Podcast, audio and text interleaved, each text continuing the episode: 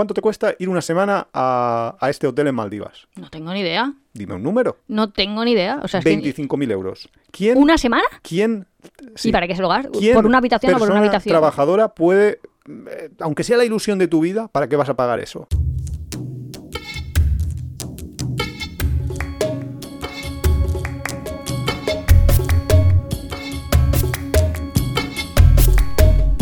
Hola, somos Iván y Nuria. Este es el capítulo 6 de la tercera temporada y hoy vamos a hablar. ¿De qué vamos a hablar, Iván? De los viajeros ricos y los viajeros normales, como todos los que no tenemos toda la fortuna que tienen otros. Un mínimo, porque en realidad ricos ricos hay muy pocos. Y ahora empezaremos a hablar sobre ricos pobres y cómo es viajar como rico y viajar como pobre. ¿Sabes que me recuerda un libro de estos que he leído yo este año de 87 libros? Porque yo de normal solo Sí. leo novelitas. Yo el título lo he cogido de eso, ¿no? Es de Padre rico, Padre pobre. Hmm. Yo que de normal eso, solo leo novelitas, pero estoy en un club de lectura. Y se llama obligan. Book 42, o sea, Book 42, por si alguien se quiere unir, que es gratuito, está guay. Total, que te obligan a leer eso. Libritos Y- de autoayuda. ¿Y qué tal? ¿Qué tal es ese Y, libro? y también curioso? otro que no me acuerdo cómo se llamaba, pero era como las diferencias entre la mente de un rico y de un pobre. Vale. Que pues, dices, "Mm, vale. Y que luego dicen, no, es que siempre has estado programado y condicionado Ya, y no. todo eso como pobre. Que tú dices, hombre, una No. cosa es las condiciones No es el limitantes de la dinero- propia persona. No es el dinero, que- no es el dinero que te dé tu padre, que tenía tu padre. No, no eres rico porque tu padre lo era. En Como realidad- Marta Ortega no es rica porque ¿Su padre se llama es Ortega? No, ¿verdad? Es, es por una programación genética que ella tiene en su mente No. que le hace que ser superior a Pero los es cierto demás que tú puedes tener lleva- una mentalidad más pobre del dinero que tienes. Y a la inversa, también lo que no sé es durante cuánto tiempo puedes mantenerlo. Quiero decir, no sé si puedes ir de rico. De hecho, hay una serie en Netflix que yo no he visto Ah. que va sobre eso. ¿Cómo se de llama? Imagínate que se llama. Who Rachel. No sé, se llama Vale. ¿Quién es no sé quién? Y es alguien que se infiltró en los círculos de Hollywood Y nadie sabía quién era, nadie sabía quién era y luego era una infiltrada. Que es un poco como la de la serie esta española que veíamos nosotros de... No hay un internado que se llama Élite, o no sé si es un internado... Sí, Élite, que dicen los sudamericanos. Que básicamente es un, Pero- es un colegio, Sí, un colegio de privado pijos en que- España. mm. Y hay una que era la hija de la... La- Era una que se llamaba Cayetana o algo así, Sí, que encima que- tenía el nombre elegido, muy bien hecho. Es que en Eh, España, no sé si en Sudamérica, pero en España a la gente así posh, a la gente muy pijita, se le llama cayetanos. En, Pero es que en no Argentina, fresas, irse- ¿no? Sí, fresitas. Pues es- No- esa, la Cayetana, esa que dices tú de élite, realmente ella no tenía mentalidad de pobre. O, o- o no No, quería tener, no o quería no tener. sé. A ver, Lo de la mentalidad no para un capítulo entero, no que no sé por qué hemos entrado aquí. Pero bueno, no hace falta irse a la ficción para ver un infiltrado dentro de los ricos, que en España tenemos al pequeño Nicolás, que es un tío que con todo el morro, además se llama pequeño Nicolás porque tiene una cara de crío, a pesar de que ya tiene eh, cierta edad, pero tiene una cara crío alucinante y que... Pero que tiene la cara dura, a la, vez que tiene cara de crío, pero la cara suficientemente dura como para ir haciéndose pasar por familiar de, de altos cargos, de ricos, de etcétera, y llegar al punto de que se infiltró en los círculos de poder. Y bueno, y eso le ha pasado factura porque ahora está siendo procesado y, y va a acabar en la cárcel probablemente. Hombre, porque como son círculos muy, muy como cerrados, la gente no quiere abrirlos y de hecho se siente Claro. traicionado cuando alguien de fuera entra. Es que O sea, es- ellos diferencian claro. entre los nuestros y los otros. Claro, Y eso sí que queda bastante claro Que- en ciertas capas sociales, más que en... por supuesto. Bueno, supongo que en todas. Iba a decir No. más que en las bajas, pero en las bajas también quedarán, no lo sé. siempre va a existir, pero ahora luego entramos en eso, porque eso es la exclusividad. Y eso es una de las cosas que eh, en el mundo de los viajes vamos a ver. Gente que paga muchísimo dinero por exclusividad, porque realmente no está obteniendo un rendimiento mejor por, por lo que está pidiendo. Ahora, ahora entramos en eso. Pero bueno, vamos a entrar ya en el tema que yo creo que es bastante jugosillo. Creo que vamos a hacer muchos amigos con este tema. Bueno, pocos, porque los ricos son pocos. iba a decir, muchos Sí, amigos tampoco, ¿no?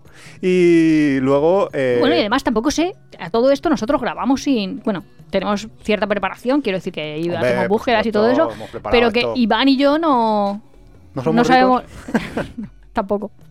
Pero oye, Lástima. como dice, ¿cómo se llama? Charisteas, sácame de rico, hazte Patreon. Manu, echa Ostras, podemos entrar en el- la parte Patreon de los Madre viajeros. mía, eso, eso yo creo nos que para un da. capítulo. Eso yo creo que eso que tenemos que hacer un capítulo entero. Vale, ¿quieres ser mi Patreon? Va a ser un Pero capítulo. bueno, todo vamos a entrar ya en el tema de los viajeros, porque como nos ha dicho Garamendi, que es el jefe de la patronal, que no tenemos que hablar de ricos y pobres y nosotros somos desobedientes por naturaleza. No, porque pues es espíritu de contrariedad. Nuria, espíritu a- de contrariedad. Claro, Eso pues, todo el mundo que me conoce lo sabe. Con el tema. ¿Qué me cuentas, Nuria? ¿Cómo es ser rico y viajar como un rico? Wow, así ya saco, entro. A saco. A ver, Éntrale. Métele. en Haz realidad. amigos. No. En realidad tengo que decir que habíamos llegado a un punto de la historia. Hay un abordaje histórico para la introducción del tema. Buen punto, Nuria, buen punto. profesora. Donde las diferencias se estaban disminuyendo. Quiero decir que la curva de cómo viaja un rico y cómo viaja un pobre estaban peligrosamente acercándose. De hecho, creo que ese es uno de los factores detonantes para que ahora vaya a haber un cambio de paradigma. Pero, si me preguntas cómo viaja un rico, Ya, tú lo que quieres decir es que se había democratizado demasiado. eh, No, no sé, no sé si demasiado. Yo te digo que O sea, demasiado para a lo, largo lo de la historia de la humanidad, de los que podían élites. viajar eran solo los elegidos. Claro, por supuesto. Eso durante todo el tiempo. O, o no, muchos los aventureros. Eso te iba a decir, te iba a porque decir. Aquí hay una línea importante, porque una cosa es viajar, o viajar en plan aventura, en plan... Porque eh, hay que tener en cuenta que cuando se em- el turismo empezó a existir, que ya lo hemos hablado en otros capítulos, que tenemos que hacer uno de El la turismo es un del, sí. del turismo. Pero bueno, cuando empezó todo esto, em- empezó pues a partir de que el imperio eh, británico era enorme y tenían como ciertas clases sociales que ya estaban muy acomodadas, tenían ese espíritu de aventura, vamos a ponerlo entre comillas, porque el espíritu de aventura en realidad lo que significaba era que ya habían ido otros conquistadores, otros, el Livingstone, el no sé quién, ya se habían ido a ver el mundo, ya habían conquistado tierras, ya habían descubierto para el imperio muchísimo, muchísimas tierras, muchísimos países habían conquistado, etcétera, etcétera, y entonces aparecían otros que intentaban eh, ir a la parte de ocio de ese, como si dijéramos, de esa aventura. Y eran entonces, pues, yo he leído eh, historias, eh, libros de señoras mm, de estas que os podéis imaginar ahí con el corsé, con el... Todo victoriano. Sí, así muy victorianas ellas, y que se iban a la Pero yo no aventura. creo que por espíritu aventurero, ¿eh? Estaba sí, pensando. sí, sí, muchas veces eran espíritus aventureros, ¿eh? También hay que ponerlo todo en su contexto. Espíritus aventureros era una señora, a lo mejor, que se iba eh, pues con su traje almidonado y sus faldas ahí en, a mitad de la India, pero se iba con una corte de 200 sirvientes que iban, le contrataban, lo- exacto, la llevaban ahí, la porteaban, o la llevaban en un elefante, o etcétera, etcétera. Pero era el espíritu de ver el mundo, de ver esos peligros, de, de eso que habían leído de los primeros exploradores, llevarlo a cabo ellas mismas, o ellos mismos. Pero muchos también empezaron a viajar porque la propia corona. Estoy pensando, por ejemplo, en la película Australia. Sí. Te obligaba o obligaba a sus altos funcionarios Vale, a estar eso- en otras localizaciones. Vale, pero ese era otro tipo de viaje, porque en realidad... Ese era más, más frecuente. Sí, que el viaje más, de ocio. Sí, sí, ese era más frecuente. O- o porque luego- ese lo podían hacer todas las clases sociales, porque ese se hacía muchas veces. No, todas. Muchas Bueno, veces- sí, todas sí, bueno, porque podías irte de, sí, de cortesano. Más o menos. Claro, tú podías ir de trabajador, de, de muchas maneras. Eh, Australia era una colonia penitenciaria. Habría funcionarios del gobierno que irían a trabajar en esos, en esos lugares. Y claro, mm, pues esos son viajes de trabajo. Yo no los veo como un viaje No, de turismo. es como la historia del gran viaje del siglo XIX. Ya te digo, la película Sí. está de Australia que es Nicole, Nicole Kidman, ¿se llama? Sí, creo que sí que es Nicole Y Kidman. está, está bien como para centrar Sí, esa sí, sí. idea. Y luego todas las películas de colonos que iban a América. Eh, Claro. Que hay 87 de Pero- irlandeses y ese tipo de gente. Sí, que tampoco les veo ahí como súper viajeros. Pero la distinción que yo quería poner es que esos no los considero yo como los primeros turistas. Eran viajeros, obviamente, viajaban y se desplazaban. Pero los primeros turistas eran los del Gran Tour, las, los señores y las señoras de clases acomodadas Claro que que propio- viajaban por ocio, porque no tenían por qué ir a la India eh, por nada. No, no, no, Claro, no claro, se les había perdido nada ahí, Sí iban porque querían. Clases súper acomodadas, porque lo de la vuelta al mundo en 80 días, que te iba a decir cómo sí, se llama. Sí. Eh, Willy Fogg. y, bueno, vamos, Phineas eh, Fogg. Sí, bueno, sí. eh, Pero era- que todos hemos visto la serie de Willy Fogg de pequeños. Sí. Todo menos los millennials, que tendremos, ¿eh? Que tenemos algún millennial, mira. Pues sí, era viajaban por, Por, por salir de su no por salir de su zona de confort por ver el mundo nuevo por yo qué sé, por espíritu de aventura, por inconformismo, porque estaban hartos de las propias restricciones Es- sociales. exacto, sí, que sí, sí. realmente los ricos también tienen un montón de constricciones, o al menos ellos las, las manifestaban en el Pobrecillos. 19. Pobrecillos ricos. Oye, no, pero tú piensas que ser heredero de una fortuna, en esa época, eh, me estoy ver, imaginando. Yo, yo, no, no, si te digo yo que ser sí el que... segundo siempre era mejor que No, ser que el sí que es- primogénito. que sí que es yo he visto los Brighton, este, como se llame ahora. hombre, ¿no? Y que y- incluso Victoria Federica, que es la número no sé cuántos, 8, 10, no sé, esa tiene un problema de herencia, la herencia genética que le ha hecho esa cara. Yo lo, lo sé, yo lo deben de sufrir, deben de sufrir, amigos. deben de sufrir, Pero, tiene que ser En cambio, viaja un montón. Porque yo no es que la siga Hombre. en Instagram, pero yo soy bastante espía. si yo tuviera su dinero también viajaría un montón. No, no, no, pues en la época de, de esquí va un montón a Suiza y todo eso, ¿eh? hombre, claro. Que otra cosa no, pero... O sea, yo no lo sé. Vaqueira se me queda pequeño. Bueno, va, vamos a, en materia. Pero mira- Lo que estábamos diciendo Sí. es que se estaba democratizando mucho la cosa de viajar. Que en el 19 solo viajaban. Viajaban por ocio, por en el descubrir 19 el mundo. y en el 20 hasta todo la el 20. Segunda Guerra Mundial. Básicamente la gente viajaba porque necesitaba hacerlo para trabajar o para Sí, pero eso no habíamos dicho que porque no eran los considerábamos refugiados, viajeros. etcétera, etcétera. Claro, no los consideramos turistas.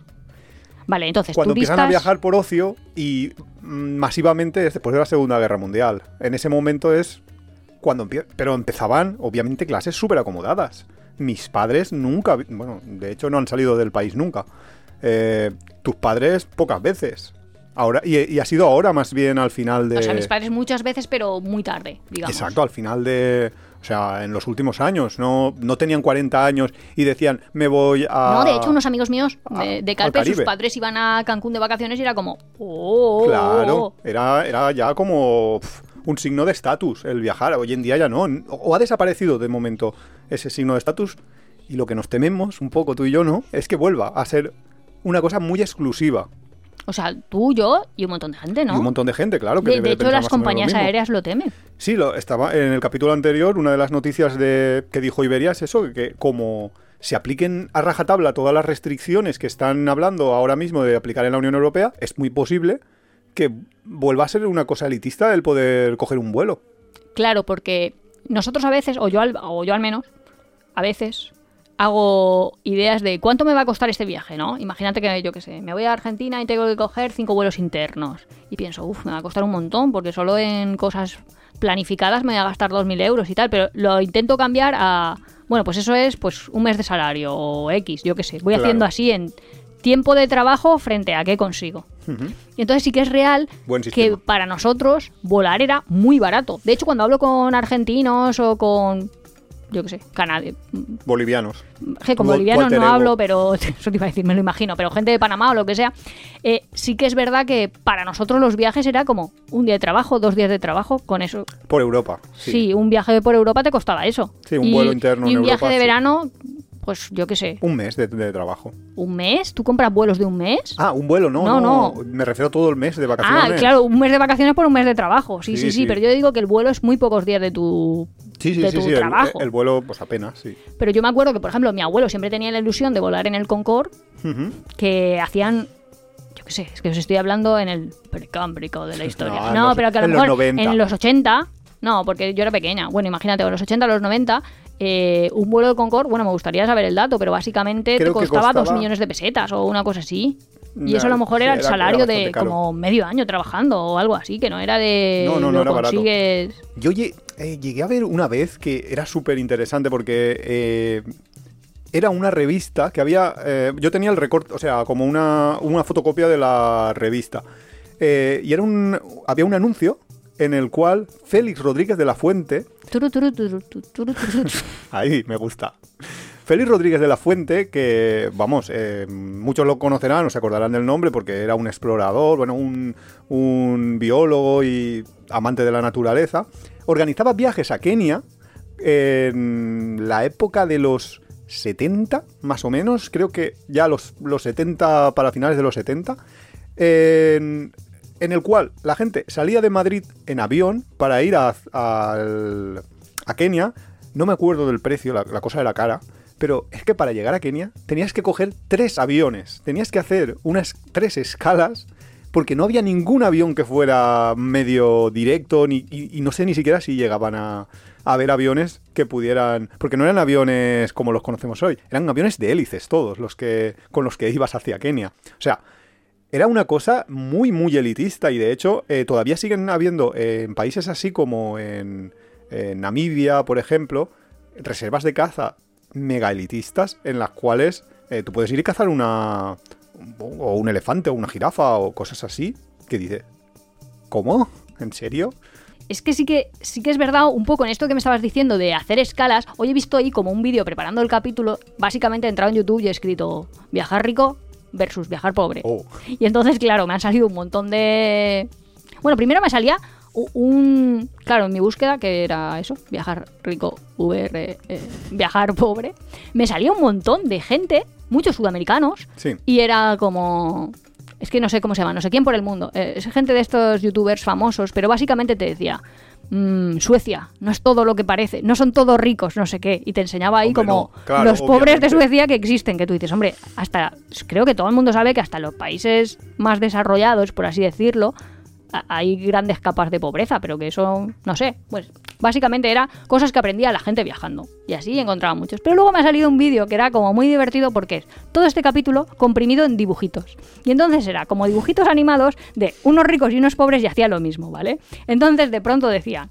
eh, te salía ahí el letrerito. Llegar a destino. Entonces era llegar a destino. Y un poco lo que dice Iván, salía ahí la rica que parecía de la familia esta de. Una serie de estas que vemos nosotros que. Bueno, el caso no te voy a decir que serie. Que al final van en un avión, pero luego para ir al destino final, ahí hasta llegar a su casa de vacaciones, tenían jet privado y todo. O sea, que era claro. como ya ricos. Y otros, nada, iban ahí como en clase turista, luego se estaban quejando del espacio que había eh, para viajar y todo esto, que ahí podemos entrar si queréis, de las diferencias en el mismo medio de transporte, incluso en el mismo forma de viaje, o sea que tú puedes estar en el mismo avión y que en primera estén ahí tumbaditos, que luego en clase turista estén pues más así y luego en clase económica pues luego en las propias Pero creo que has tocado un tema muy interesante. Creo que te refieres a Alan por el mundo. Quizás cuando has dicho un youtuber. Sí, a lo mejor uno de ellos sí que era, otro era uno de los ricitos, es que no sé.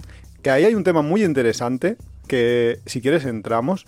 Que es cuando la gente rica va a visitar a los pobres como si fuera un zoológico o algo así. Uh, ese Y- tema es, da, da para un capítulo entero. Que- Porque he estado hoy medio informándome Sí. para otro capítulo que haremos. Ah, mira. No, que Ya quedamos ya con la ¿eh? Esta- audiencia. esta chica- esta no, chica pero no quedamos se- con la audiencia que Vamos, teníamos que hacer uno sobre turismo sostenible o Sí, la sí, sostenibilidad del turismo o la ética y todo eso. Pues, pues yo estoy encontrando sostenible. gente. Muy bien, estoy muy bien, viendo. ahí está, y, ahí en está. ese- y en esa línea sí que es verdad que hay un nuevo concepto que, bueno, no sé si existe este acuñado o qué, pero al menos lo utilizaban ellos, y es el zoológico humano. Ah, mira, pues es- no lo conocía, pero me parece muy. Pues, y el ejemplo era, usaban el mismo ejemplo que usamos nosotros aquí en el podcast de las mujeres jirafa, bueno, mal conocidas como mujeres jirafa, que Sí, no sé cómo se llama. llevan unos collares. Eh, tribu Qatar, Qatar, Cara, Mm, no, no eh, recuerdo, Karen, pero vamos, pero eh, bueno. eh, justo. Entre Eh, Myanmar y sí, Tailandia. pero que la gente lo, lo que más. Estos que llevan una especie de collares. que son dilatadores para el cuello, vamos. Sí, que le hacen se el cuello muy largo. largo y tal. Y bueno, pues la ética de eso. Pero hay otra cosa, que es lo que dice Iván, que no es tan, tan, tan. Porque ahí sí que creo que todo el mundo lo entiende como eso es un zoológico humano, la gente no tiene restricciones éticas para ir ahí. Eh, Pero otro era, a lo mejor Alan por el mundo, no estoy segura quién era, que ponía. Así se vive en el barrio más pobre de Kenia. Y era las De afueras Kenia. de, Nairobi. Y yo he dicho, ostras, si es que no- lo peor es que nosotros lo hemos visto. Y de hecho lo Claro, hemos visto. Y yo me acuerdo que lo, hemos hemos visto, en el visto- tren, desde el tren. Claro, y yo lloraba. Y cualquier no persona ir- lloraba. No por Quiero ir a decir, propósito. porque lo veías y es que te parece como cómo pueden vivir bajo estas condiciones. Claro, claro. eh, Las condiciones de muchos países. Sí, y, y te, y te das cuenta, o sea, solo Claro, la pobreza a veces, o sea, que es muy visual. Eso donde se ve brutalmente es en la India. En la India es que se ven las mismas calles. Es que ciudades como Calcuta puedes llegar a ver mm, gente muerta en la calle. Eh, Sí. Ir paseando y decir... No sé si está vivo o sé si está vivo muerto". está muerto. Mm. O sea, que puede ser brutal y es gente pues súper mega pobre y, y que tiene unas Pero también ahí hay una connotación religiosa. Bueno, en, en el, en el caso concreto de en Calcuta de la India, sí. Puede existir ahí una connotación religiosa porque como ellos creen que van a reencarnar si tienen que visitar una ciudad santa y morir en una ciudad santa, bueno, pues, pues bien, vale, ahí puede existir. Pero hay muchos casos de esto de los ricos visitando pobres, que por cierto, no lo hemos dicho tampoco, no hemos comentado esto, pero que lo de la riqueza y la pobreza es muy relativo, porque mm, nosotros podemos ser pobres respecto a Mancio Ortega, pero podemos ser ricos respecto a los habitantes de ese barrio de Nairobi. Claro. O sea, que quiero decir que la riqueza y la pobreza es un término siempre relativo y que no os engañen cuando dicen eso de no es que nosotros queremos los políticos sobre todo de queremos combatir eh, la pobreza porque lo que tenemos todos es que ser mentira mentira porque la riqueza y la pobreza son tan relativos que si todos fuéramos, si todos nos acercáramos y, fuéramos iguales, dejaría de existir los ricos. Los ricos desaparecerían. Y eso, por supuesto, a los ricos no les interesa. Y es un poco lo que entraremos luego en el tema de la exclusividad. Porque a ellos no les gusta mezclarse, etcétera, etcétera, o porque no lo hacen en, el tema de viajes. Pero hablando de esto del, del tema de los ricos que visitan a los pobres, que aquí los ricos podríamos ser cualquiera del país España que visitas Kenia. Por- porque básicamente, sí, prácticamente sí. todos los que puedan visitar Kenia españoles van a sentirse o van a ser muchísimo más ricos que los keniatas que se encuentre. Por supuesto habrá algún keniata que no, pero en general suele pasar. Y hubo una polémica hace no mucho, es que yo no me sé los nombres de la gente, esta influencer y demás, pero el, hay un periodista deportivo que se llama Juan María Castaño que tiene una mujer eh, que es influencer. O ¿Ah, sea, sí? se conocieron si ella era influencer y él periodista deportivo, no sé qué. Y hubo una polémica ahí bastante grande porque ella se fotografió, se fue creo que de viaje a Kenia o Etiopía, no sé, un país de África, y se fotografió ahí cogiendo niños, eh, como diciendo tonterías. Llegó un punto en el que en una entrevista le preguntaron a- a- sobre este viaje, le preguntaron al periodista, al José María Castaño este, le preguntaron eh, como alguna anécdota o algo así y contó de anécdota que tenían un límite de 20 litros de agua en el lodge diarios para ducharse. Y por supuesto eh, contó que su mujer que tiene un pelo muy que tiene mucho pelo no sé qué tuvo que convencerlos para que les dejaran usar más agua y convencieron a los a los a los keniatas o los creo que eran keniatas eh, de que podía usar más de 20 litros porque tenía mucho pelo y lo contaba como una cosa ahí graciosa ¿Sabes de- lo que yo creía que iba a decir? Justo al revés. Como la parte condescendiente total de nosotros le llevábamos agua a, a ellos. No, totalmente lo contrario. Es, vamos a visitar el lugar este, nos vamos a hacer fotos de somos súper guay, somos súper solidarios, que ahora cuento lo de solidarios también, que también es interesante. Eh, pero luego, cuando hay que racionar el agua, cuando tú lo que quieres es el máximo de comodidades, tú tienes que estar en tu... Ah, en pero eso tu es a lo que yo llamo. Hemos mm, pasado de lo que llamábamos zoológicos humanos a lo que yo llamo el mundo como un parque de atracciones. Hay Sí. gente que no se da cuenta que visitar un lugar. A ver, que los lugares no están hechos ahí en plan parque temático. Que los lugares son lugares y tú vas y intentas. No sé, como aprender lo máximo, molestar lo mínimo. O- Eso es lo que debería de ser un viaje ético, eh, sin duda. No, no, pues tampoco es que yo me considere la persona más No, no, ética si yo del no mundo. digo que tú lo seas o que lo... Pero eso debería de un poco ser Pero la de- mentalidad de No puedes pretender que hagan las cosas como para que tú las veas, que las cosas son pues, porque son. Y tú, pues bastante suerte tienes de, de poder visitarlas, no sé. Pues un poco respecto a esta polémica que hubo, no fue la única influencer que tuvo polémicas que yo recuerde. Ha- Han habido muchísimos más casos de polémicas de ese estilo, pero sobre todo los... eh, existe como un subconjunto de polémicas en torno a la gente que hace lo de los típicos voluntariados estos. Es que eso, también. eso para otro capítulo, eso es todo Sí, sí, lo de sí. viaje ético. No, Los no. santuarios y todo eso, va eso a otro sitio. No, no, sí, por supuesto. Todo esto eh, es otro, otro tema, pero sí que es cierto que es un contraste de ricos y pobres y que el tema del, de, pues, de un poco de que de la romantización esta de la pobreza o de la normalización de la pobreza, de que consigamos, al final lo que hacemos es un poco de ver, de, ah, no, si es que con tan poco son felices, no tienen nada, pero ellos se adaptan y siempre con una sonrisa en la boca. Todo ese tipo de ideas lo que hacen es que nosotros veamos como normal una cosa que es anormal, que es que la gente viva con unas condiciones de miseria.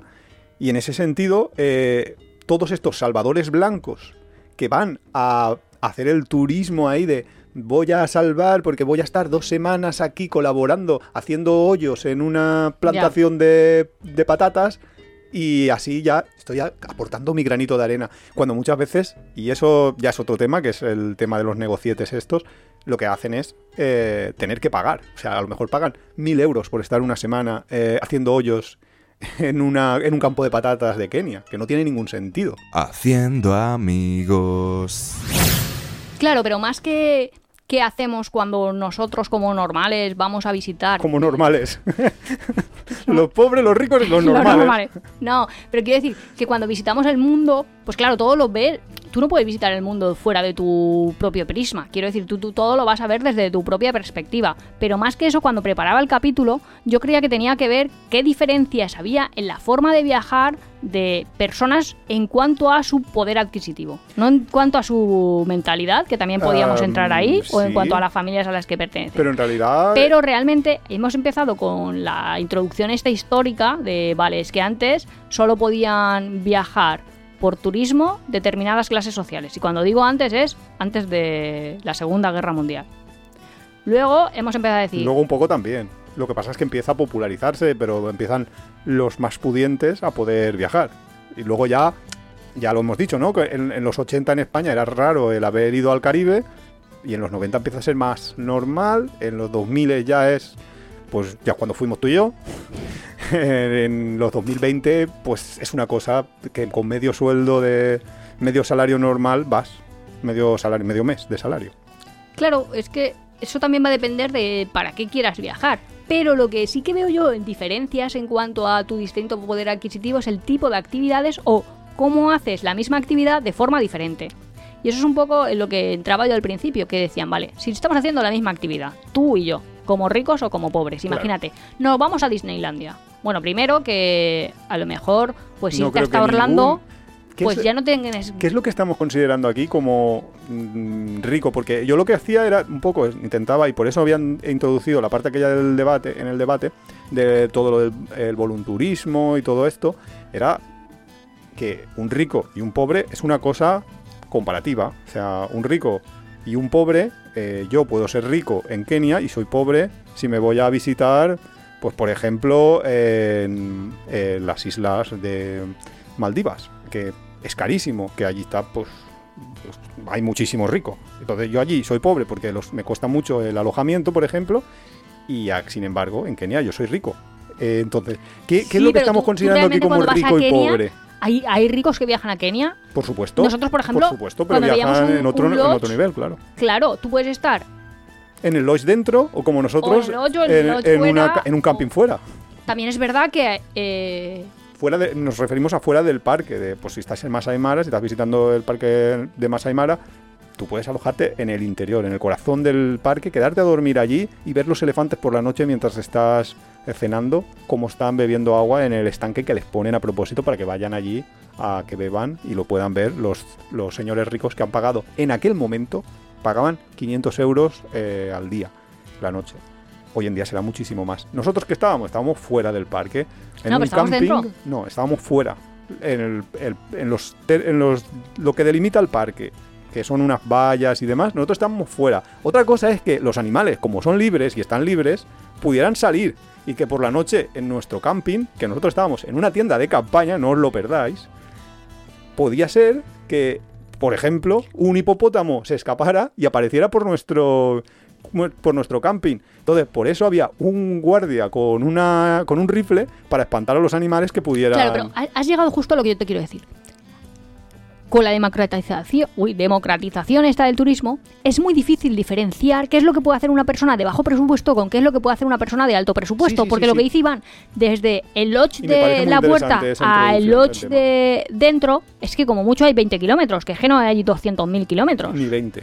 Claro, eso te iba a decir, he dicho como Muchas mucho, pero... 20. Y luego, en el lodge también dejan entrar a todo el mundo, porque como en el lodge tienen tienda. Tienda me refiero a tienda de souvenirs, de no sé qué, no sé cuántos. Claro, tú puedes ir como Tienen- turista a visitar tienen el lodge. cafetería, tienen restaurantes, tienen de tal, pues nosotros llegó un momento que estábamos en un lodge que está los videcitos esos en YouTube, que si quieres enlazas uno, pero que en ese lodge estaba no es que no me sé el apellido, pero vamos, el William, el que era el hijo de Lady Di y el de ahora rey de Inglaterra, el Orejitas, y la mujer que se llama Kate, no Claro. recuerdo su apellido.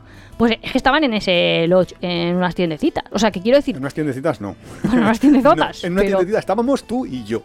Vale, pero lo que te quiero decir es que, claro, una persona, pues que no son astronautas que se vayan ahí a la estratosfera y que te haga Claro. falta no sé qué, no sé cuántos, que es que el planeta Tierra no es tan grande. Entonces ya, se había, ya se había juntado mucho y eso hacía que los ricos en este momento, su idea de la exclusividad les chirriaba un poco. Claro. Porque también hemos estado, en ese mismo sentido, en una playa, no sé si en Tailandia o en algún sitio de sudeste asiático, que de verdad estábamos en una playa viendo un atardecer y de pronto habían, es que creo que lo he contado hasta en el, en Podcast. el podcast este, porque es que me llamó un montón la atención que estábamos en mitad de una playa y de pronto habían ahí unos palés, eh, se ponen a poner ahí unas señoras locales, unos manteles, unos no sé qué, y se ponen a decorar la mesa ahí con flores, tal, no sé qué, no sé cuántos. Nuria, en plan cotilla, entra ahí a ver qué, qué narices estaban haciendo, porque estaban poniendo la verdad en una mesa, pero que era un palet, ¿eh? En una playa de arena, En de imaginároslo. la playa, sí, sí. Sí, sí, sí, sí.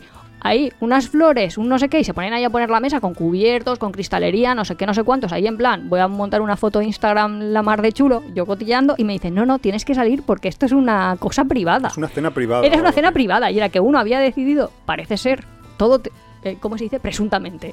Presuntamente todo, sí, sí. pues pedirle la mano a su futura esposa, presuntamente, no lo sé, en un ambiente exclusivo o no sé, total que había pagado por conseguir esos servicios y le habían cerrado una playa, pero claro, como la playa era la playa, que la arena era la arena y Y podías caminar hasta ella desde, desde Claro que, 100 en plan, más allá. mira, yo me voy porque me parece bien por este chaval, pero que tú no me puedes decir en qué playa estoy, en qué playa no estoy, que es que esto es un, un pueblo, no, no sé, que no sé. Llama a la policía.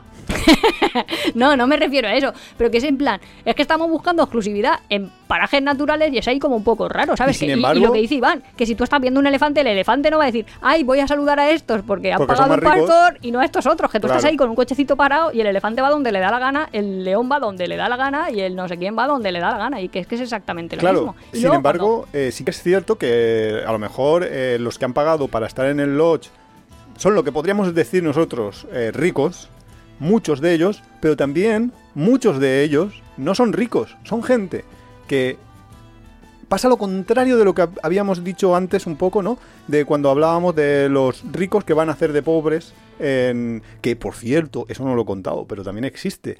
Hay ricos ricos que mm, se ve que nunca han trabajado y que se van a campamentos donde les enseñan cómo es trabajar.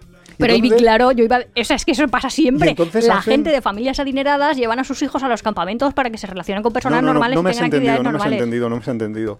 No, no me has entendido. Gente millonarios que, y esto pasaba mucho con millonarios rusos y millonarios así de países del este, sitios así, que se van a sitios en plan granja, en, cua- en los cuales pasan una semana y se hacen fotos, un día hacen de granjero y ordeñan una vaca, otro día... eh, Ah, eso lo hacen un montón, claro. Otro día se van a un campo y cultivan unas patatas. O sea, ese tipo de... Que ellos de- le de- llaman experiencias. Claro, ellos tienen la experiencia de cómo es lo de, de trabajar. Y luego he visto gente que ha salido de esos de esa especie de campamento y ha dicho, pues trabajar no es tan duro, no sé de qué se quejan tanto. ¿En serio? En ¿Porque serio, ha trabajado un día es- o qué? claro, han trabajado un día, no, un ratito de un día. A, a recoger han aceitunas a Jaén los llevaba yo. pero se han hecho la foto y eso han quedado muy guapos los ricos viajeros. Y pero pasa también a veces al revés, que es lo que decía ahora de en el lodge. En ese lodge que a lo mejor ahora cuesta. Tengo precios de lodge. Ahora luego hacemos el juego de, ¿Cuánto de cuesta? adivinar de cuánto creemos que cuestan las cosas de los ricos. Pero en ese tipo de lodge como los de Kenia, que en ese momento, ya hace muchos años, ¿eh? De esto. Bueno, muchos años no, 10 o más. No voy a, no voy a hacer cuentas, que luego me dice Nuria que sí. Exactamente 14. El caso. No, que 11, ahí costaban como 500, 500 euros eh, por noche, lo más barato que había en ese lodge, y había gente trabajadora, normal y corriente, que se iba eh, viajes el corte inglés y que había pagado a lo mejor 6.000 euros por estar en una semana en, en Kenia eh, de safaris y estaba en ese lodge. Y esa gente no es rica, pero estaba haciendo como si fueran ricos. Y de No, pero es- es que, a ver, una cosa es el poder adquisitivo que tiene una persona y otra cosa es en qué invierte los ahorros una persona. Si una persona Sí, sí, por supuesto. Eh, eso es un poco lo que decíamos antes de porcentualmente. A uno a lo mejor eso le costará tres días ganarlo y a otro a lo mejor le costará tres años. Es que eso cada uno se Sí, gasta sí. el dinero lo que quiera. Sí, yo no, no estoy criticando el que cada uno gaste en lo que quiera. A mí me parece bastante curioso que existan mm, tanto lugares para que los ricos vayan a hacer de pobres como lugares para que los pobres se crean que hacen de ricos, porque en realidad lo que hacen los ricos no es exactamente lo mismo, porque a un rico 500 euros, pues, que me, a ver, nada, no es nada, eso es puf, calderilla. Entonces, eh, la mentalidad claro, con la sí. que vas no es la misma. Sí, pero es cierto que el viajar está más democratizado Eh, que otras duda. cosas. Por ejemplo, estoy pensando, cosas que hacen de normal los ricos y que no puede hacer la gente pobre que a mí me hubiera gustado hacer. Entonces yo pienso, estudiar en Harvard. Hombre, a- y a ti yo sé más cosas. Ahora el Jeff Bezos se ha ido, a la, se ha ido al espacio. hace- hacer excursiones fuera de nuestra atmósfera, También molaría. cosas así, ¿no? Sí. Hace Nah. cosas que le gustan a Nuria eh, en su imaginario. Entonces, yo lo pienso y digo, vale, ¿gente pobre puede estudiar en Harvard? Sí, Difícilmente. pero dos. Quiero decir, está la chica esta que yo seguía, que Muy, no me acuerdo cómo se llamaba, que de hecho ahora ha acabado y trabaja en la oficina de Hillary Clinton, la negra esta que estaba también en Oxford Sí, sí, con sí, una sí. beca Lo has contado en, el capítulo de los eso- de Nuria. Sí, El último de la segunda temporada. pues sí, puede ser, pero es muy poquita la gente que puede hacerlo. ¿Por qué? Porque en algunas cosas, como por ejemplo las universidades privadas en Estados Unidos, se mantiene la exclusividad. Pero a lo mejor en los viajes es muy difícil mantener la exclusividad. No te por eso que tú dices, ¿por qué? A ver, ¿Cómo la mantienen? sí, just- ¿Cómo la mantienen? O cosas que sean de largos periodos de tiempo, y estoy pensando, por ejemplo, si tú quieres hacer un crucero de... ¿Cuánto cuesta un crucero de estos que te Vamos a hacer un juego. A ver cómo se mantiene la exclusividad, ¿vale? Vale. Te voy a, a decir cuánto cuesta ir al Ritz-Carlton de Maldivas, que Maldivas son unas islas que son una pasada, o sea, las fotos, tú ves las fotos, se te cae la baba y bla, bla, bla. Y se puede ir barato, pero tienes que ir a unas determinadas islas, pero hay islas que son mega exclusivas.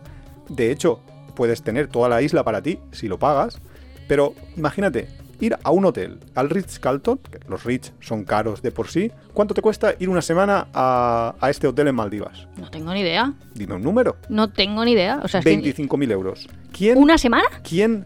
sí. ¿Y para qué se lo gasta? ¿Quién ¿Por una habitación o por una habitación? trabajadora puede, eh, aunque sea la ilusión de tu vida, ¿para qué vas a pagar eso? No, es que para nadie va a ser la ilusión de su vida. Vale, y no es lo más caro, no es lo más caro que existe eh, en, el- en las propias Maldivas, que puede ser que te vayas a una habitación que han hecho ahora nuevas, que son como una especie de acuario que estás debajo del agua. Y eso ya pf, es la pasada. Pero, por ejemplo, ¿cuánto te crees que cuesta una villa de lujo en San Francisco alquilártela? ¿En San Francisco? En San Francisco. No sé, pero conozco mucha gente que vive gratis en villas de lujo en San Francisco. Muy bien, pero eso es otro capítulo. Pero si te la quieres alquilar una villa de lujo para con cinco habitaciones, máximo 10 personas, tienes villas de lujo en San Francisco de 45.000 euros al día. Al día. ¿Al eso día? es exclusividad. ¿Que Claro. vives en Montecito o qué? Pues no, creo que la zona se llamaba algo así como la villa, no me acuerdo. O sea, es una, una barbaridad. Por ejemplo, en, sin ir fuera de España, en Ibiza.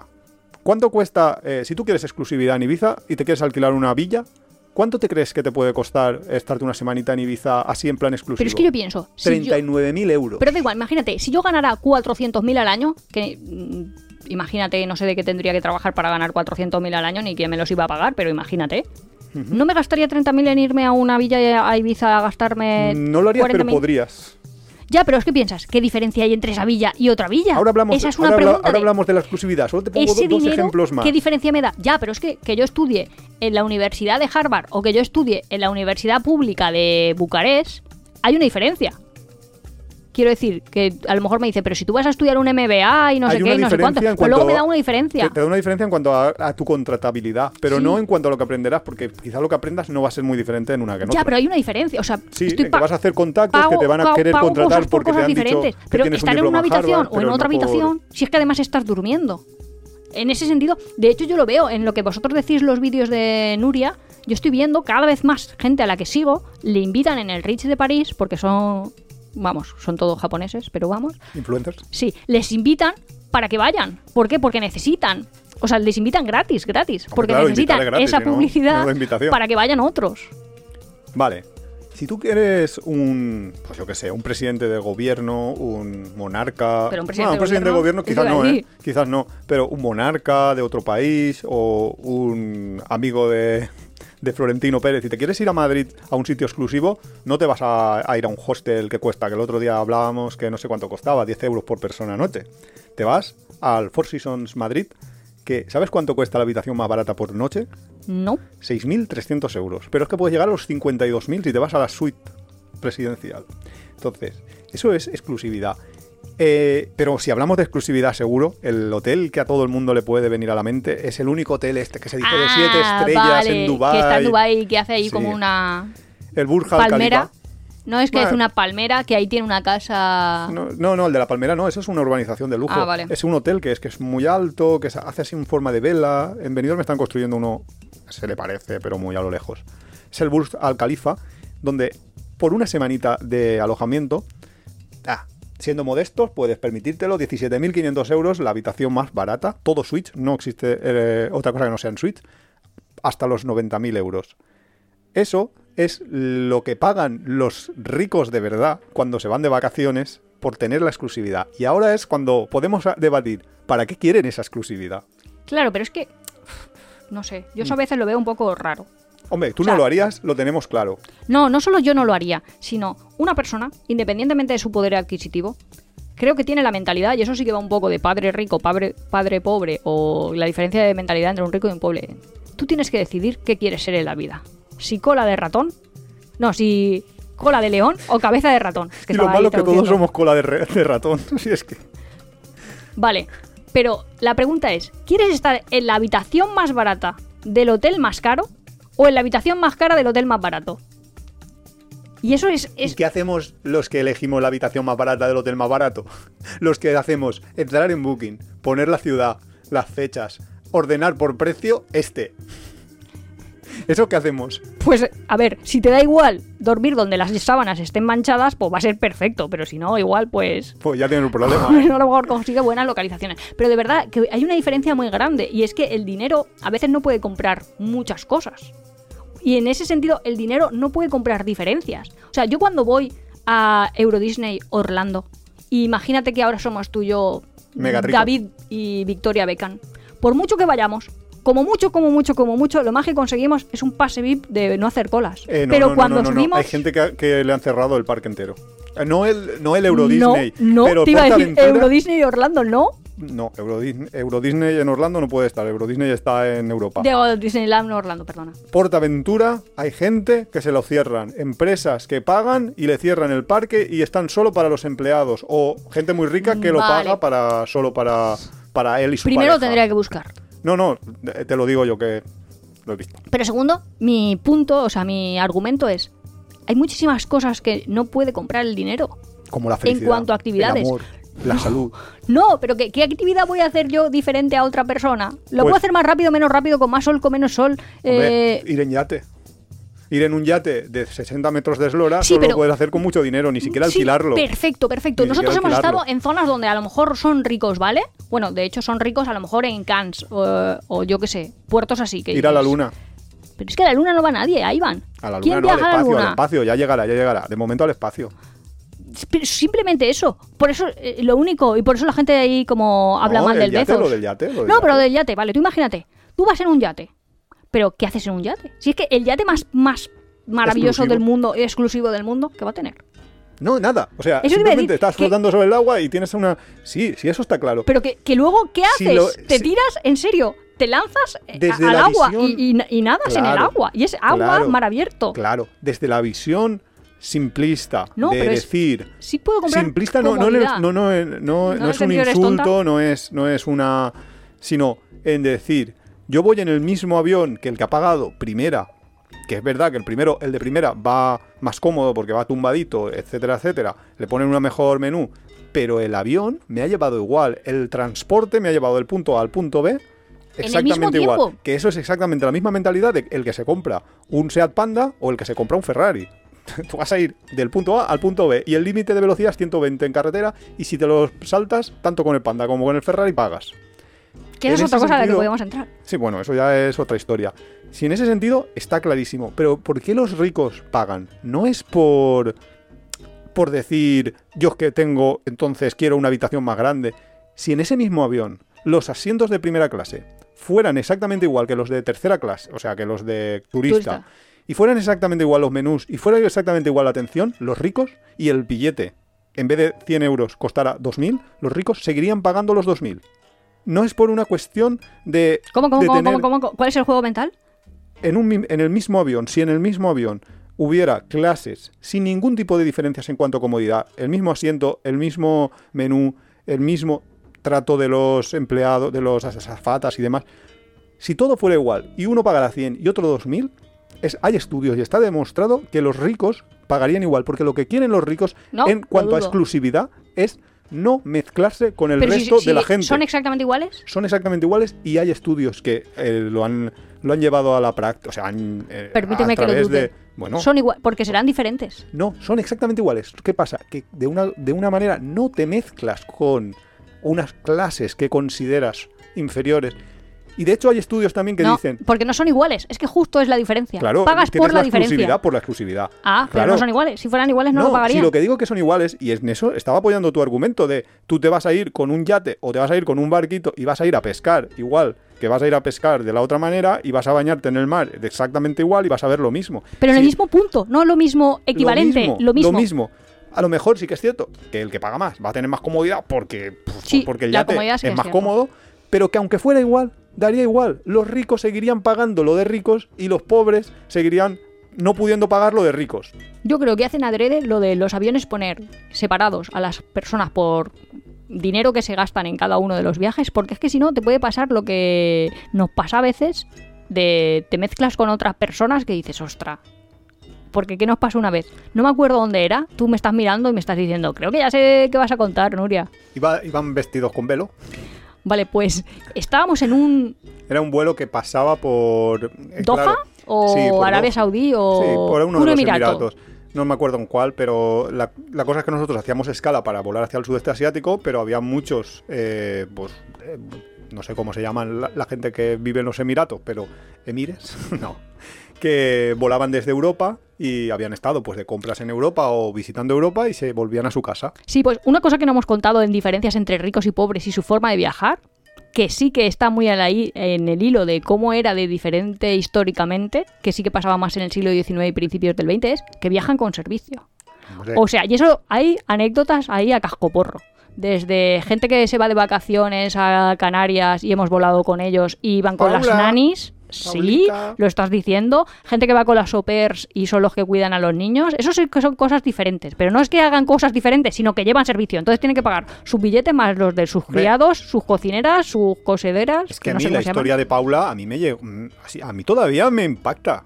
Fue uno de los primeros vuelos que Porque nosotros... fuimos a Canarias. Nos íbamos a Canarias, era uno de los primeros viajes que hacíamos nosotros volando como pareja.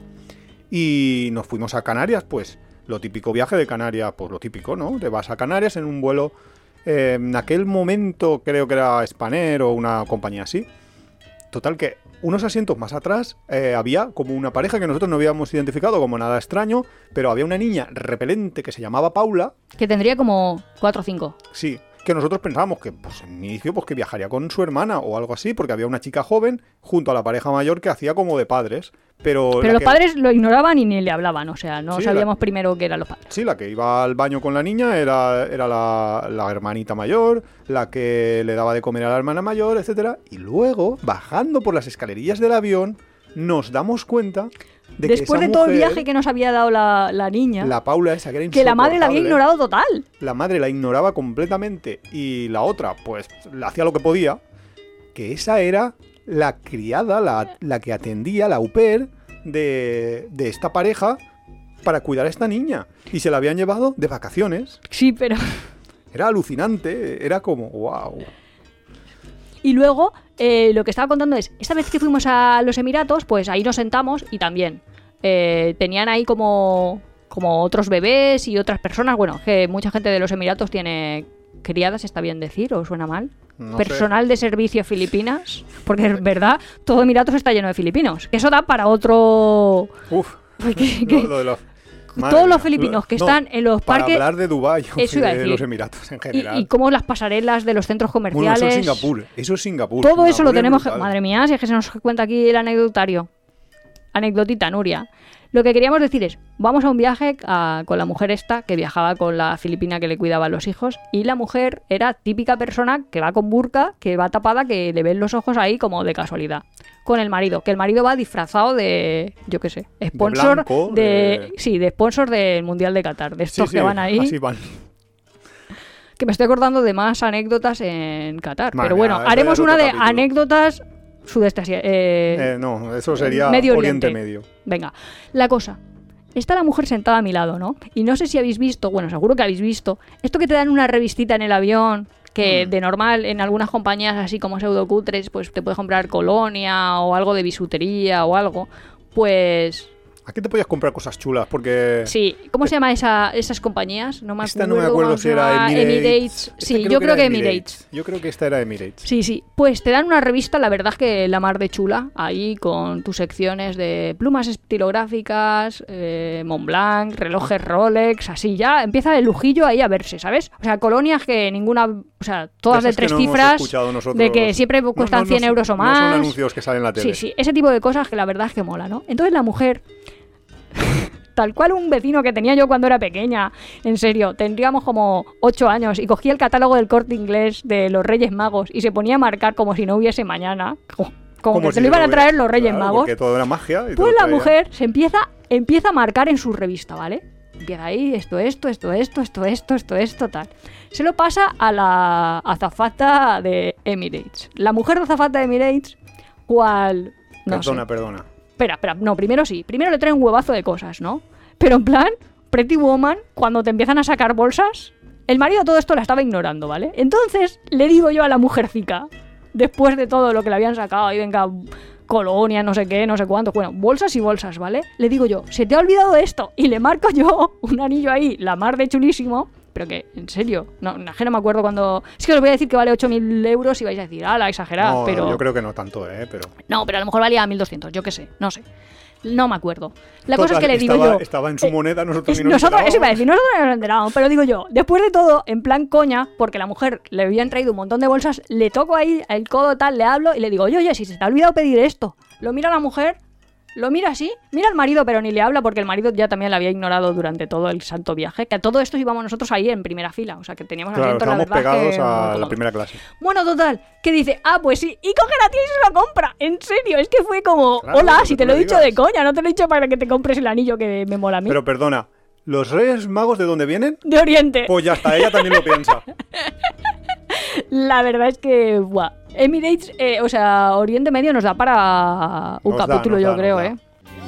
Si te gusta Tiempo de Viajes, suscríbete en tu plataforma de podcast favorita, Spotify, Evox, Google Podcast.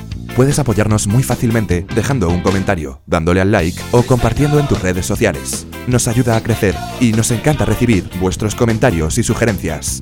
También tienes el blog apeadero.es, donde encontrarás contenidos adicionales sobre el tema que tratamos en cada capítulo. Buah, la línea de lo que estás diciendo de por qué la gente va a pagar más o que ve un valor añadido, la verdad es que sí que es cierto que se lo venden bien a los ricos, ¿eh? Hay una agencia de viajes que, bueno, se llama Aristella Travel y podéis visitar su web si queréis, que es, vamos, Sí, pero él es sobrino, sobrino de la reina de Inglaterra, Pero para yo que no os estoy de hagáis en una que se lo idea. ponen también. O sea, se lo pondrán también en otro contexto, en las fotos que le ponen en Instagram. Pero tú entras en esa web y lo que te dice es: ¿tú quieres enterarte de los precios? ¿Tú quieres cualquier cosa?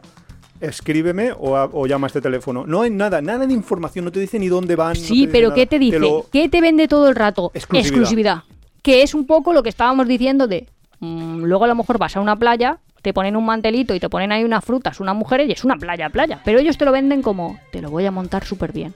Y seguro que quien se lo venden es este tipo de gente. Vamos, que vi- viven en el Palacio de Kensington. Y entonces Claro, te dice, quiere brindarte experiencias inolvidables y curadas en las partes del mundo y en esos mundos enraecidos dentro de los mundos. Es que eso a mí me recuerda. Que es los mundos dentro de los mundos. Es como no te puedo vender otro mundo porque el mundo es el que es y en verdad vas a ir a una playa, que es lo que yo digo. Que desde mi punto de vista simplista es todo es igual. Es que a mí me, me Pues has es. recordado, me parecía. Pero págame mucho. Me parecía cuando estabas leyendo esta, ese copywriting que han hecho en- para esta agencia de viajes, me estaba recordando exactamente cuando las, los, las velitas estas que te venden de aromas, te las venden en el chino a un euro y te hacen el, el papel. Es, es una vela. se- sí, la enciendes, huele, todo bien. Y cuando te las venden en la super droguería de lujo, no vamos a decir marcas, en las cuales te pone una frase así de la fragancia va a llegar hasta tu casa transportada sobre una nube de algodón. Bien, pero es la misma vela, es todo igual, pero una vale un euro y la otra vale 10. Y ahí...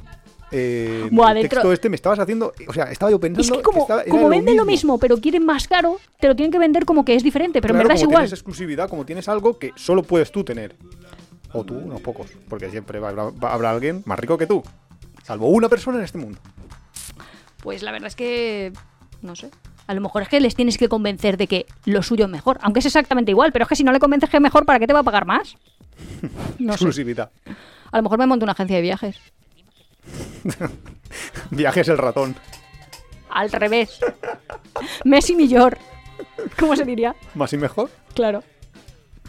Madre mía, viajes el ratón. Moran better. Vente con nosotros y vas a saber lo que es. No, no quieres, señor rico, no quieres saber cómo No, viajan los ¿sabes lo pobres. que me encantaría? Vas a flipar. Eso iba a decir. Vas a Esa flipar. gente, ¿sabes esta gente que son bloggers y tal de vente con nosotros solo 10 personas y nos vamos no sé dónde? Sí, sí. Pues yo lo mismo de, si eres muy rico y quieres vivir una experiencia única, como nunca antes has vivido, Y yo nunca te- más vas a vivir. Vente con nosotros. de los creadores de Indigencia Viajera, ahora viene, apúntate a mi agencia de viajes. No, no, esa agencia se va a llamar Lo vas a flipar. Así todo junto, lo vas a flipar. Es verdad, tío. La tenemos que montar. Sin duda. A ver, Nuria, vamos a recapitular. ¿Por qué los ricos quieren pagar más por exclusividad? ¿Cuál es el equivalente en el mundo de los viajes de algo que me haga pagar más porque esto es maravilloso? A lo mejor en el mundo de los viajes que nosotros siempre hablamos de las distintas partidas, pues yo entiendo que sea diferente comer en el restaurante Casa Pepe, me lo estoy inventando, que en el restaurante de Berasategui. Claro. y que sea muy diferente. Pero también es cierto que no es que solo los ricos vayan allí a los restaurantes tres estrellas Michelin. Es que Pero sí veces- que es verdad que hay una diferencia. Que A ver, sí, yo puedo sí, pagarla sí. o no pagarla porque yo soy Nuria, mentalidad Nuria, y lo mío no es extrapolable a santo de nada. Pero sí que hay una diferencia. Pero ahí sí que lo veo una diferencia. Pero es que cuando lo que te decía yo de me voy a Euro Disney y Orlando, ¿qué diferencia va a haber? Si es que las Pero es que yo atracciones no son las creo que atracciones. súper rico vaya a Euro Disney y Orlando. Que sí que van todo- todos, que yo los sigo en las redes. Vale, pues van. van porque tienen hijos y los niños de 6 años, de los hijos de los mega celebrities, no entienden cosas diferentes. Bueno, pues van a- al van. Euro Disney Es que un Orlando. niño de 6 años es... Pero lo importante no es que tú, y evidentemente cualquiera puede ir y decir, mi ilusión de mi vida es ir a, a una estrella Michelin y pagarlo, a uno, a dos estrellas o a tres, da igual. Tú, por supuesto, puedes, pero no lo puedes sostener en el tiempo, no puedes ir todos los putos días de tus vacaciones. Claro que no. No puedes estarte un mes Pero es o que tampoco, dos semanas de tampoco hay vacaciones. mesas como para que me dieran. Bueno, Esa eso es ya, otra. eso, eso ya es una cuestión de mentalidad padre rico, padre pobre, de los libros de autoayuda, pero No, lo que te quiero decir es que los servicios de exclusividad lo que tienen es número limitado de plazas. Porque si no, ¿qué exclusividad va a haber? Claro, el no hacer colas. Es que esa es el- la exclusividad de toda la vida, ha sido las colas. Los pobres hacen colas, los ricos no hacen colas. Eso es verdad. Premium hay muy poca gente que esté dispuesta, por lo mismo, a pagar un extra para no hacer cola, para no estar mezclándose con el resto de la gente. Claro, pero a nivel turis- turístico, en nuestras partidas, en cuanto a actividades, ¿cómo se representa eso? Pues por ejemplo, el que se va a Dubai y se alquila luego un yate de 40.000 euros al día. Ese Mm. que ha alquilado el yate de 40.000 euros al día sabe que ese yate lo tiene él. Y ese yate es el suyo. Y ya sé que puede estar pescando justo al lado de un señor con un bote de remos. Por supuesto que puede, pero él, se siente superior estando en ese yate y sobre todo Ah, vale. se siente que no, no, que no está con otra gente. O por ejemplo, en, en excursiones muy típicas de que hemos hecho todos en sudeste asiático, que te vas en un, con un grupo de personas a hacer la excursión, hacerla solo. Eh, eso no, a veces ni siquiera hace falta, sobre todo hablando en contexto del sudeste asiático, donde las cosas son mucho más baratas, ni siquiera hace falta ser mega rico. Pues es- mucha gente pues prefiere pagarse una excursión para sí, para ellos solos, para una pareja, eh, que compartirla. Ya, pero no, hay, hay muy poquitas... Por eso yo creo que ahora tiene que producirse este cambio de paradigma. Hay muy pocas cosas que pueden hacer solo Tiene gente que, no queremos. específica. Porque casi todo lo puede hacer casi todo el mundo. Porque lo que hemos dicho, como nuestras partidas es la alimentación, que es que no hay tantos restaurantes tres estrellas Mira, Michelin en el mundo. No sé cuántos habrán, ¿eh? Por ejemplo, a nosotros nos pasó cuando estuvimos en Uganda, eh, tuvimos la oportunidad de pagar 500 dólares en aquel momento, creo que ya está en 2.000 dólares, Ah, por ir a 500. ver los gorilas. En aquel momento eran 500 dólares. No, pero solo habían dos plazas y nosotros éramos cuatro, ¿eh? No, los gorilas. Eso fue cuando era para ver los chimpancés. Ah, vale, vale, vale. Los, vale. Que los chimpancés eran muchísimo más baratos, 80 dólares. Ah, Vale, para ir a ver los gorilas, eh, tú pagas 500 dólares. Es una cosa muy exclusiva. Casi siempre hay plazas. ¿Por qué? Porque no se les llegan a llenar las plazas. Cuando empezaron ese- a ver, cuando sí empezaron a ver que se les llenaban, ¿qué, hicieron? Dijeron, pues mil euros, mil dólares. Ah, pues 1500. Se me siguen llenando 2000.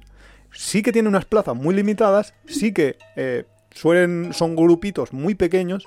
Y la gente que paga, paga muchísimo por, Claro, pero por ahí, hacerlo. ¿ves? Y no toda la ese, gente ese es para puede el decir, "He capítulo ese de la ética. gorila". Porque ahí nosotros Es sí que lo decíamos claro, que yo decía ético, que era previo supuesto. al coronavirus, pero yo decía, no, no, no, yo no quiero exponer a una especie en peligro de extinción a todas las patologías que yo pueda tener y transmitirle. Por lo mismo que pasó cuando el descubrimiento de América, que comentábamos en el otro episodio, que no sé si hablamos ahí de las enfermedades, la transmisibilidad, bla, bla, bla, bla, pero vamos que no quiero ver gorilas, pero es que no quiero ver gorilas porque los considero ponerlos en riesgo. Sí, pero los que, van me a, valga los que van a verlos me valga hacen una excursión exclusiva. Esa sí que se puede decir que es una excursión exclusiva. Vale, entonces hemos llegado a que la exclusividad es uno de los motivos por los que la gente paga más.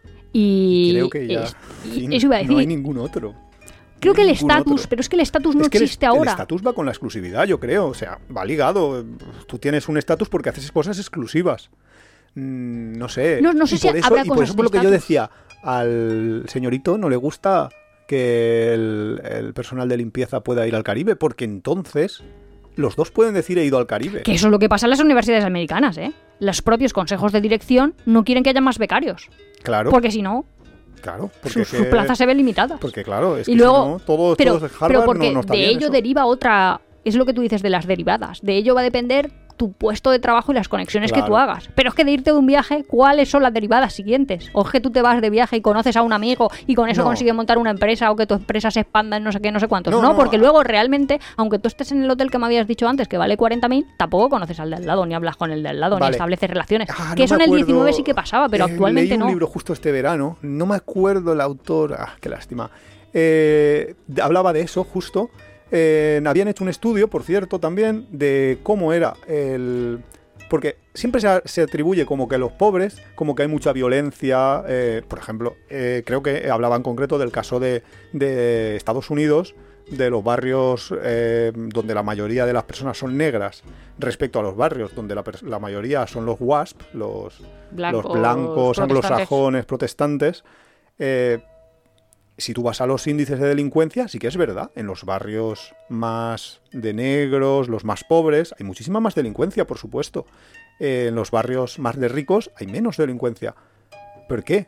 Porque los, los conflictos que tienen la gente que vive en un barrio en donde tú vives hacinado con muchísima otra gente, donde tienes que hacer colas, donde tienes que, para conseguir determinadas, eh, pues un puesto de trabajo, imagínate, o cualquier privilegio, tienes que estar compitiendo con otro, son muy diferentes de los barrios donde no, donde lo que prima es el dinero que tienes y con ese dinero evitas las colas, evitas los conflictos, evitas determinados componentes que pueden derivar en una violencia. Claro, en el libro este que comentaba yo al principio de la diferencia entre ricos y pobres, que no recuerdo cómo se llama, pero si Padre rico, padre pobre. No, ese no, el otro, pero bueno. Ah, vale. Decía que la- las 20 diferencias en eh, mentalidad entre un rico y un pobre o algo así, no sé muy bien cómo se llamaría en español.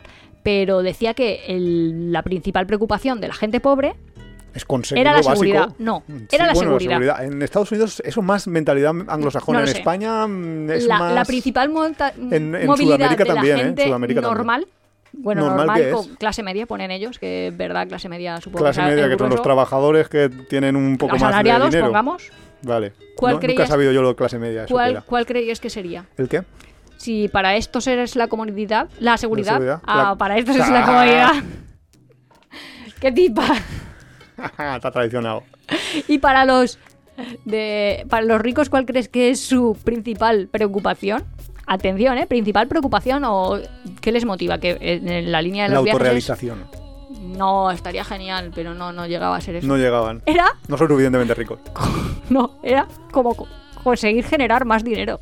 ¿En O serio? O sea, se están pasan el día todo el santo día. en- Sí, en que lo pensabas y dices, ostras, tío, no lo tengo yo tan claro. Esta gentuza. Pero sí que me recordaba una película que vimos una vez de Maribel Verdú y un montón de gente sudamericana que no sé si pasaba en México o si pasaba en Colombia o dónde pasaba. Ya os digo que pasa en una de estas películas que dices, ostras, tengo que ver con subtítulos porque no estoy entendiendo bien cómo están hablando. Eh, que se llamaba La Valla, La Verja, Ah, la, zona. La, la zona, zona. La zona, muy buena película. Por ahí sí que quedaba claro Es- está que co- en el incluso- contexto de México. Claro, ah, era en México, Sí. vale. Pues sí que quedaba claro que incluso Es que en sea, Sudamérica se ve eso un poco muy claramente. lo que dice Iván de que uno es rico, pobre o medio pensionista en función de ¿A qué la comparativa ¿A con los de otros. de sí, pero y la comparativa estás? también con los otros. Porque Sí. como que es una Muy magnitud relativa. película.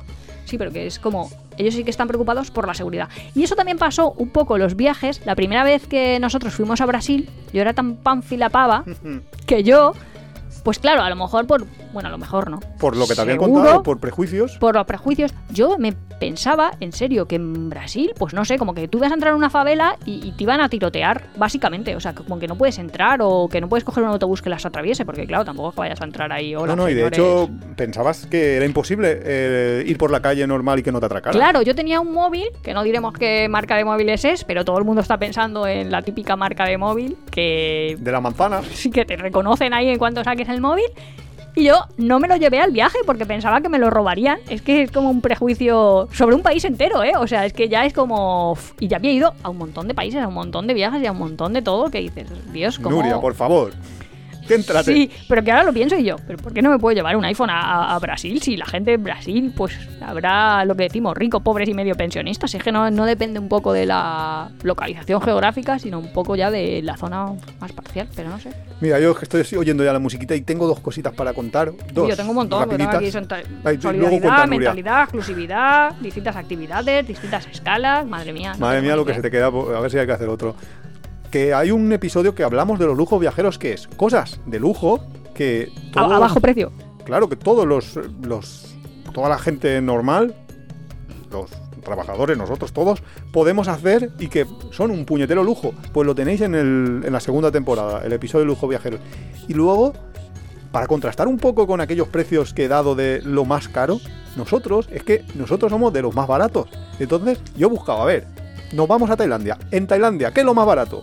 ¿Cuánto puedes estar por una, una semana, dos personas en una habitación, en un hostel, en una habitación de hostel? 35 euros. 30 euros. ¡Ah! Cinco te 30 lo yo. euros. Porque Dos está, está subiendo el euro, Dos personas en una habitación de hostel. Yo he llegado a estar en Tailandia Por un euro. Pero porque, en ¿qué, un- qué temporada era? Eh, Estos están buscados, todos, todos estos precios, todos son en temporada baja, porque tanto los de los ricos ¿sí? como los de noviembre. Eh, yo he llegado a estar en temporada baja por un euro en un hostel en Tailandia, una única persona, eso sí. Eh, Yo dentro de poco voy a hacer que me paguen por ir a los sitios. Eso está bien.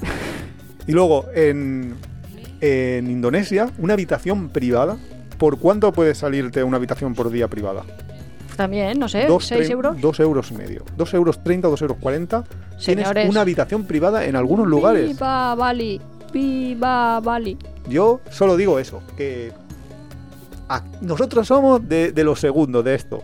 ¿Nos molaría lo otro probarlo? Bueno, vale. Pero Nuria siempre dice lo mismo. De, total, para dormir, lo mismo me da. O sea, ya os digo que es que yo soy la persona más cabeza de ratón que conozco del universo. Bueno, y nos vemos. Como no podemos tener jet privado, ni nunca vamos a poder, pues deseemos todos que nos dejen seguir haciendo todo. Yo no quiero un jet privado, que eso contamina mucho. No, pero nos tienen que dejar, porque yo cada vez veo más y no hemos entrado mucho, pero es el grosso del capítulo, que no van a querer que hagamos. Así que viajad mientras podáis. Con lo que mola viajar con gente. Ay, Hasta la semana que viene.